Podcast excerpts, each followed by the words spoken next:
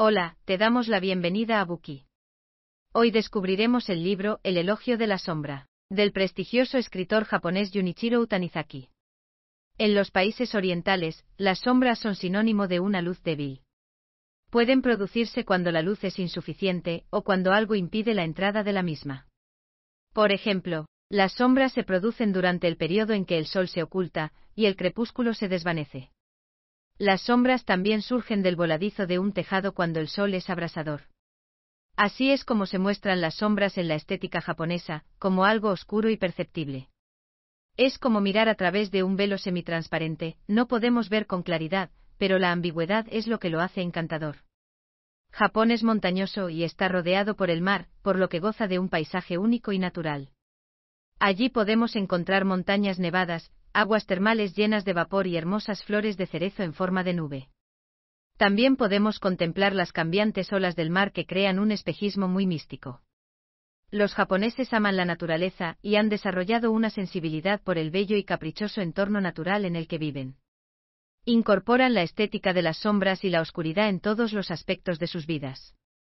Dicha visión estética queda perfectamente plasmada en este ensayo poético, El elogio de la sombra, en el que esta postura se ve respaldada por la detallada descripción que el autor hace de su vida. Junichiro Tanizaki fue uno de los principales escritores de la literatura japonesa moderna, conocido fundamentalmente por sus obras sobre la estética. Entre sus obras más conocidas se encuentran Retrato de Sunkin, Las hermanas Makioka, La madre del capitán Shigemoto y Diario de un viejo loco. También tradujo al japonés moderno el clásico del siglo XI, La historia de Genji. En Japón, esta obra ha sido galardonada con varios premios prestigiosos, como el Premio a la Cultura de la editorial Manichi, el Premio Asai y el Premio de Arte de Manichi.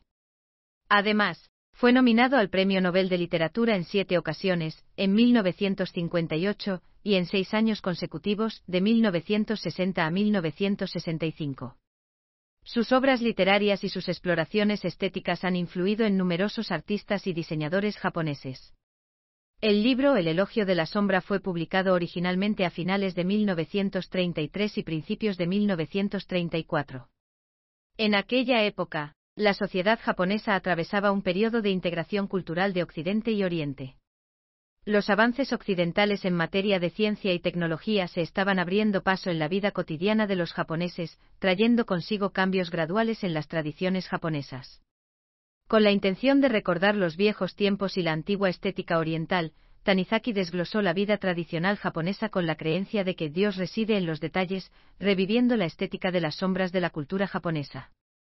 A continuación, en tres partes examinaremos la perspectiva de Tanizaki y exploraremos la visión estética de los japoneses. En la primera parte, examinaremos la estética de las sombras en las viviendas japonesas. En la segunda parte, Analizaremos la estética de las sombras en el estilo de vida japonés. En la tercera parte, exploraremos la estética de las sombras en las particularidades de la psique japonesa. Primera parte, la estética de las sombras en las viviendas japonesas. Como ya hemos dicho, el elogio de la sombra es un ensayo. Y debido a su gran éxito, se ha reimpreso en numerosas ocasiones. Algunas ediciones incluyen a su vez otros ensayos de Tanizaki, ya que coinciden con las mismas creencias del autor sobre la estética, representando la excepcional estética japonesa de las sombras.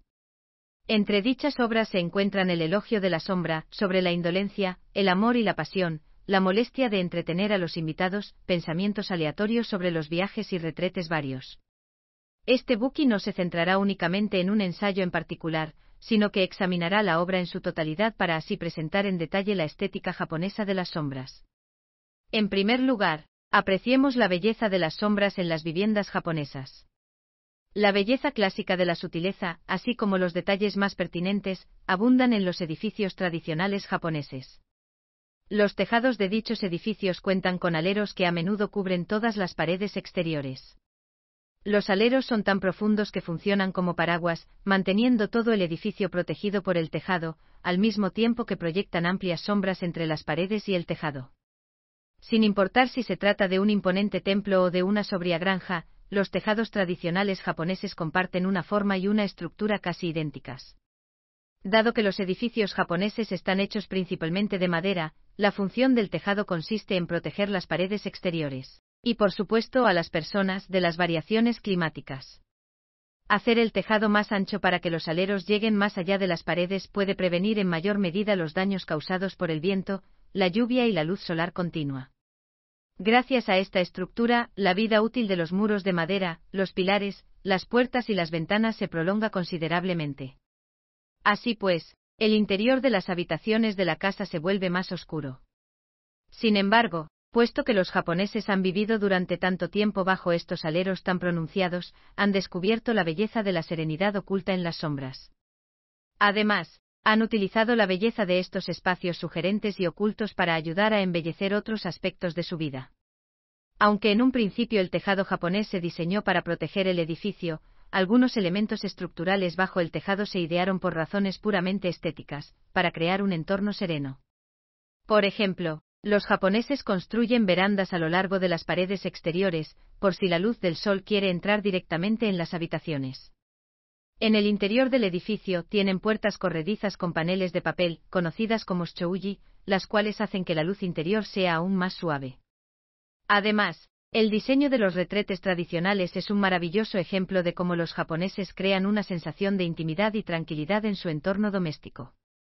El retrete japonés suele estar separado del edificio principal, conectado por un largo pasillo diseñado para mantenerlos a cierta distancia. Además, dicho retrete siempre está rodeado de plantas y escondido bajo la sombra de los árboles, lo cual lo hace especialmente apartado y encantador. La atmósfera estética de los edificios tradicionales japoneses se basa en gran medida en la belleza de las sombras. Al estar profundamente influenciados por el zen, los japoneses aplican dicha belleza a su vida cotidiana, perfeccionándola al punto de que su entorno doméstico también incorpora el espíritu zen. Por supuesto, la estética de las sombras no solo hace hincapié en la oscuridad. La clave está en resaltar la belleza de la luz con la ayuda de la oscuridad. La claridad y la oscuridad no son necesariamente conceptos opuestos, sino también complementarios, en la alternancia de luz y sombra encontraremos un contraste nítido y el espíritu zen de la vida. Este aire único de serenidad no solo se encuentra en la arquitectura japonesa. La elegante decoración de las viviendas también emana una fuerte sensación de misterio y serenidad. Los japoneses se llaman a sí mismos el pueblo Yametou, y las habitaciones japonesas se llaman wasitsu. Comparadas con los estilos occidentales de decoración de interiores, los cuales utilizan papel tapiz de colores para cubrir cada centímetro de la pared, las paredes de una habitación japonesa pueden parecer sorprendentemente sencillas. Si bien cada casa puede tener un color predominante, la sensación general creada por los colores neutros de las paredes es de sencillez. Las paredes suelen tener un acabado de piedra arenisca de un solo color neutro, a veces con distintas tonalidades, para que cuando entre la luz del sol, las paredes no deslumbren, sino que ofrezcan un suave resplandor. Imaginemos una pared desnuda sin nada en ella. Cuando la luz del sol brilla a través de las hojas y ramas del patio, se proyectan sombras contrastadas en la pared lisa, lo que llega a asemejarse a la pintura de un paisaje natural. Además, los chouji se utilizan en el interior de la habitación para dividir el espacio, y también se cuelgan en los porches para bloquear la luz solar continua, suavizando la iluminación de la habitación. De este modo, la atmósfera interior resulta aún más serena y mística. Tanto la luz cambiante a lo largo del día como los cambios de estación, ofrecen diferentes perspectivas. La decoración de interiores, gracias a su máxima sencillez, puede adaptarse fácilmente a estos cambios, proporcionando un encanto más duradero que los lujosos papeles tapices. Otra característica de la decoración de interiores de las habitaciones japonesas es el tokonoma, un espacio empotrado situado en una sala de recepción de estilo japonés, en el que se exponen objetos de valor artístico. Un tokonoma mejora la atmósfera de los interiores. Originalmente se utilizaban con fines religiosos en recintos en los que se colocaban estatuas de Buda, y eran prácticamente santuarios. Por lo general, en una habitación japonesa, un tokonoma se coloca entre las paredes sencillas descritas anteriormente. Dentro de un tokonoma puede haber un pergamino colgante u otro ornamento. Cuando hay una esquina en la pared, las sombras adquieren mayor profundidad. El contraste entre el brillo y la oscuridad es aún más fuerte, y las sombras en el tokonoma se vuelven más pronunciadas, lo que resalta la belleza de los objetos de su interior. Además, los pergaminos decorativos son igual de importantes que el tokonoma. Los japoneses siempre dicen, Dios reside en los detalles. Tienen la creencia de que el éxito general depende de lo que aporta cada detalle. Es por ello que los japoneses, conscientes de los detalles, tienen normas estrictas para los adornos que eligen. Por ejemplo, los pergaminos y cualquier tipo de decoración deben hacer juego con el tokonoma. Incluso el montaje del pergamino debe hacerse con mucha cautela, para que combine con toda la habitación. Gracias a esta distribución, el elegante pergamino y el oscurecido tokonoma se fusionan como una pintura tridimensional que añade un encanto duradero al aura de serenidad mística de la habitación. Ahora analicemos otra característica de la decoración de interiores de las habitaciones japonesas, el uso esporádico de materiales brillantes. En un edificio tradicional japonés, las habitaciones interiores son muy oscuras, ya que la luz del sol no puede penetrar por sus paredes. Los muebles tienen un acabado en laca negra, lo que aumenta aún más dicha oscuridad. Entonces, ¿cómo se puede disipar una oscuridad tan densa? A continuación, la solución japonesa. Como sabemos, en una habitación japonesa se suelen utilizar puertas corredizas o biombos para obstruir la vista. Los japoneses colocan pan de oro en las puertas corredizas, o en los biombos para proyectar un suave resplandor dorado en las habitaciones, que de otro modo serían oscuras. Los materiales como el pan de oro brillan mucho cuando les da la luz del sol. Sin embargo, en habitaciones poco iluminadas, logran emitir la luminosidad adecuada.